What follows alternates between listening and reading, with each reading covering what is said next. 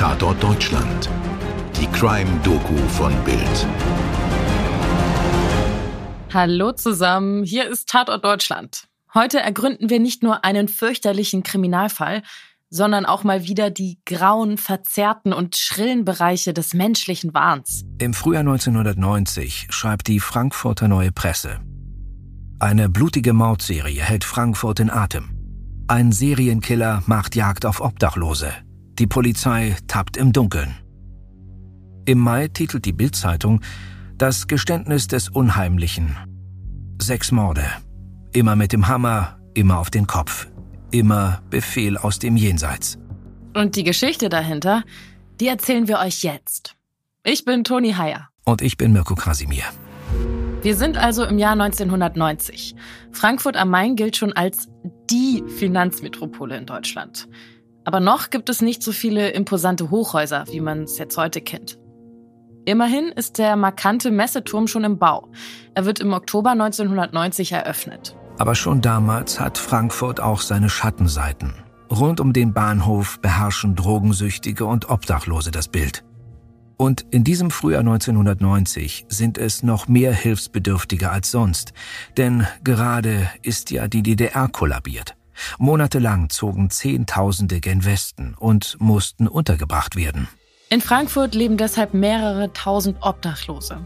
Und auf den Straßen von Frankfurt am Main beginnt im Winter 1990 eine der brutalsten Mordserien in der jüngeren deutschen Geschichte. Am 2. Februar um 2 Uhr morgens findet ein Wachmann in den Arkaden in der Weißfrauenstraße einen Toten. Dem 43 Jahre alten Obdachlosen Hans-Peter S., Spitzname Peterchen, wurde der Schädel eingeschlagen. Und zwar bis zur Unkenntlichkeit. Wie die Frankfurter Neue Presse recherchiert, lebte Heinz-Peter S. seit drei Jahren auf der Straße. Er galt als Einzelgänger, meidet andere Obdachlose. Und schon wenige Tage später gibt es den nächsten Mordfall in der Frankfurter Innenstadt. Am 7. Februar 1990 wird in der Nacht der 22-jährige Kurt H.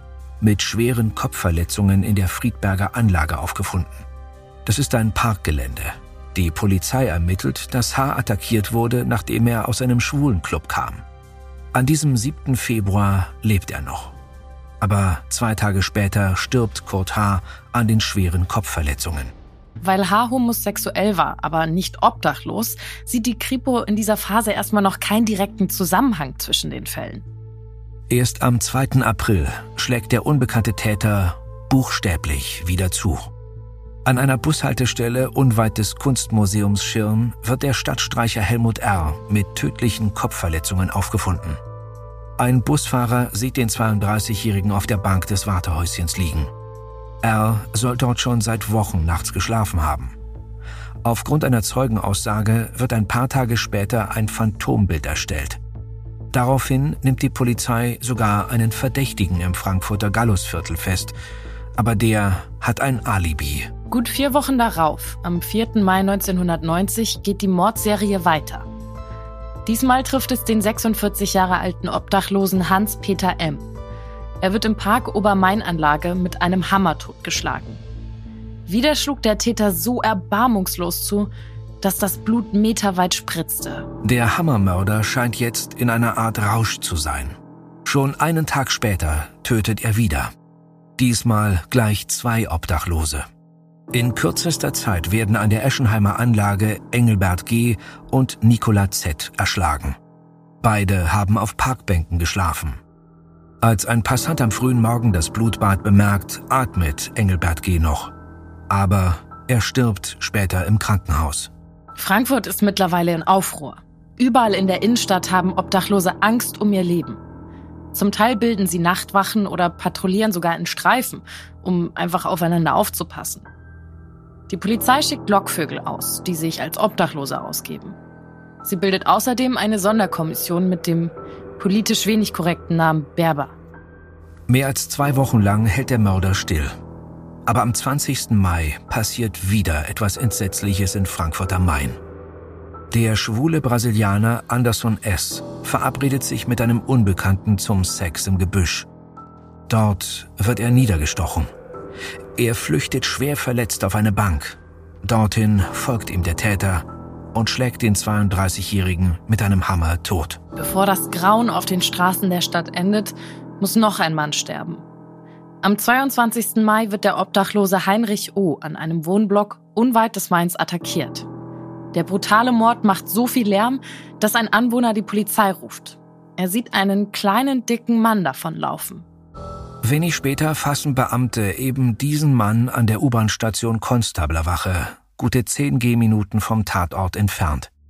Der Mann trägt einen Schlosserhammer bei sich und in einer Plastiktüte ein blutverschmiertes Messer. Die Polizei hat den unheimlichen Hammermörder gefasst. Er heißt Arthur Gatter. Die Serie ist vorbei.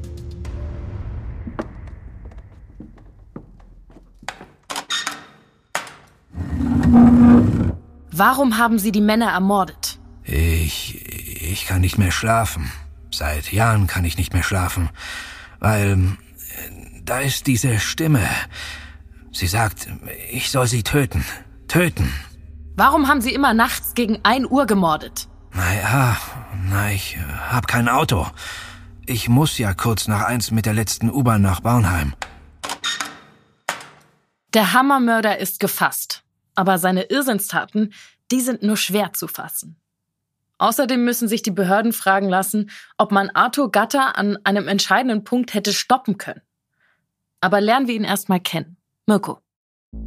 Arthur Gatter wird am 24. März 1940 im oberschwäbischen Ravensburg geboren. Die Eltern leben getrennt. Der Vater hat ein starkes Alkoholproblem.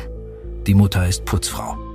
In seiner Schulzeit gilt der junge Arthur als unauffällig, aber er leidet unter Angststörungen.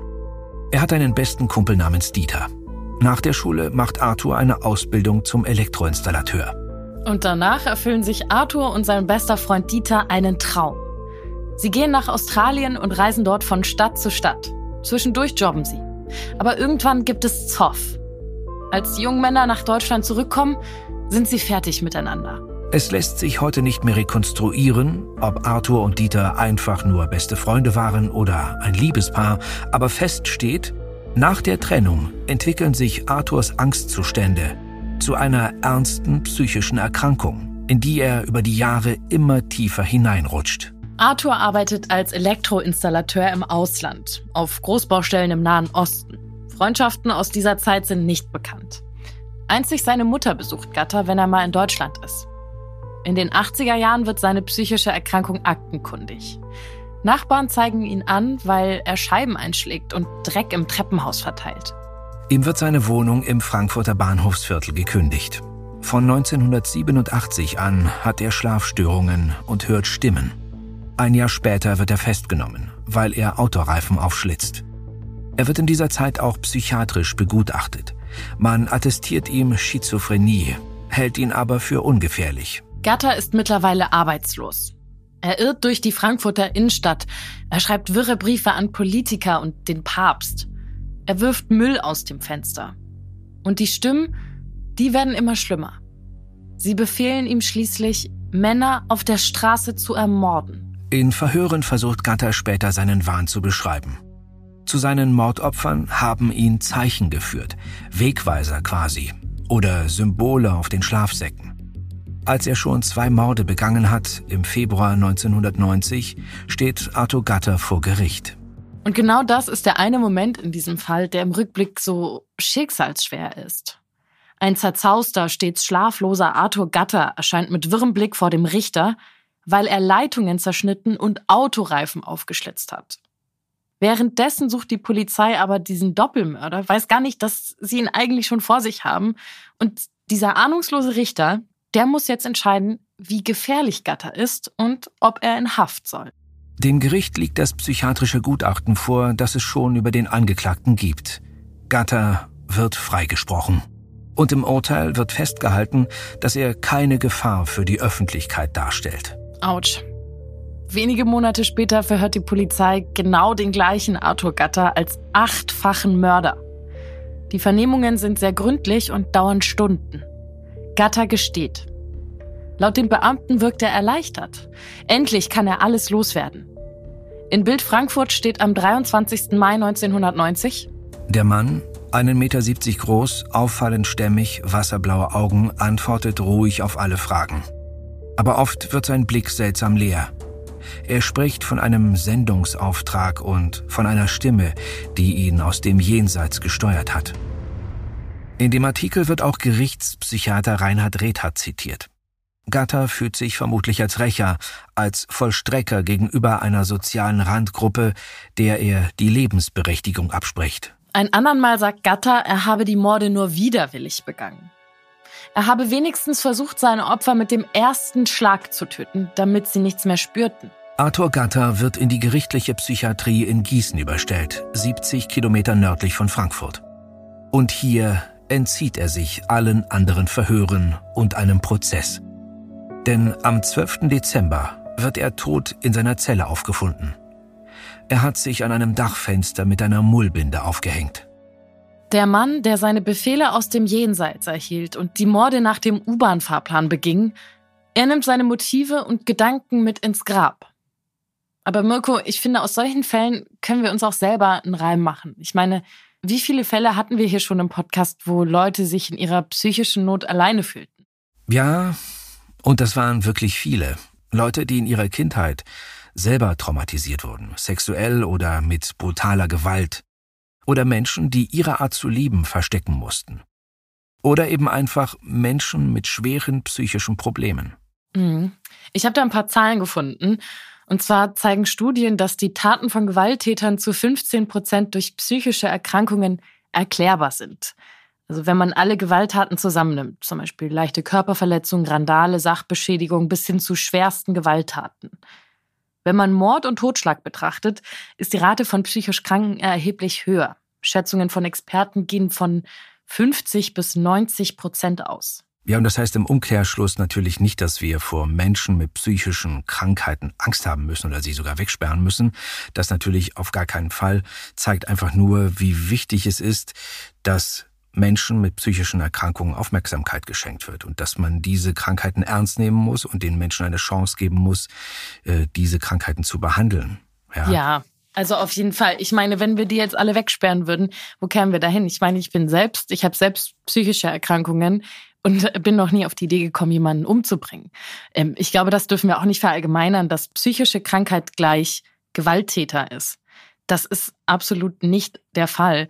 Und wie du auch gesagt hast, es geht eigentlich vielmehr darum, oft haben diese Menschen gar niemanden, der sie unterstützt und der ihnen auch hilft, zum Beispiel diese Probleme aufzuarbeiten oder ihnen einfach auch mal ein positives Gefühl gibt und sie annimmt, so wie sie sind und ihnen nicht das Gefühl gibt, mit dir stimmt was nicht. Und ich glaube, das ist unsere Aufgabe als Gesellschaft, da mehr aufeinander zuzugehen. Aber das wird in unserer Gesellschaft allzu oft vergessen und diese Menschen werden dann mit ihren Problemen allein gelassen, weil sie sich absondern, weil sie äh, zu Eigenbrödlern werden und halt dann kein Teil der Gesellschaft mehr sind. Ja, das macht es wahrscheinlich umso schwieriger. Naja, und damit sind wir am Ende unserer heutigen Ausgabe angelangt. Wir danken euch ganz herzlich, dass ihr wieder mit dabei wart. Wenn ihr Feedback, Fragen oder sonstige Kritik habt, dann schreibt uns gerne per Instagram oder per Mail. Die Links dazu haben wir euch in die Shownotes gepackt. Und wir freuen uns natürlich auch, wenn ihr uns eine Bewertung hinterlasst. Eure Toni und euer Mirko. Skript Stefan Netzeband, Schnitt und Aufnahme Toni Heyer. Postproduktion Wakewood Studios München. Für den heutigen Fall haben wir Artikel aus Bild Frankfurt genutzt sowie eine sehr gute Zusammenfassung der Frankfurter Neuen Presse. Dir hat diese Folge von Tatort Deutschland gefallen? Du bekommst von True Crime einfach nicht genug. Dann hör jetzt in unsere weiteren Folgen rein. Hier warten mehr als 200 spannende Fälle auf dich, wie das Verschwinden von Rebecca Reusch, der Prozess gegen O.J. Simpson oder die Entführung von Ursula Herrmann. Wir hören uns bei Tatort Deutschland.